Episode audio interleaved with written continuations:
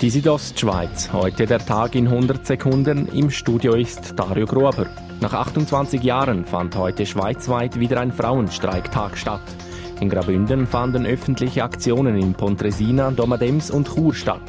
Ein Zeichen konnte aber auch anders gesetzt werden, sagt die Bündner SP-Grossrätin Sandra Locher. Man kann Lila anlegen, man kann in seinem Kreis, wo man ist, über das Thema Gleichstellung reden. Das kann eine ganz kleine Form von Zeichen sein, die man an diesem Tag setzen kann. Der Kanton Graubünden hat sich mit neun Straßenbauunternehmen außergerichtlich geeinigt, die dem Kanton wegen vorgängiger Preisabsprachen zu viel Geld für Aufträge verrechnet hatten.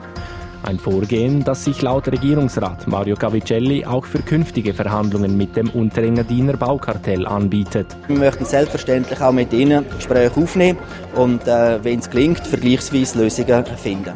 Aus dem jetzigen Vergleich mit dem Straßenbau soll der Kanton zwischen 5 und 6 Millionen Franken zurückerhalten.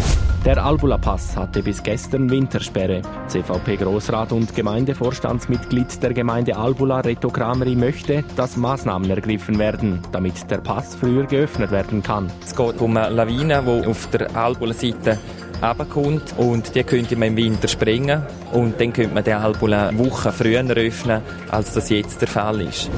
Die aktuellen Bilder der reißenden Flüsse zeigen deutlich, welche Kraft Bäche und Flüsse bei Hochwasser entwickeln können.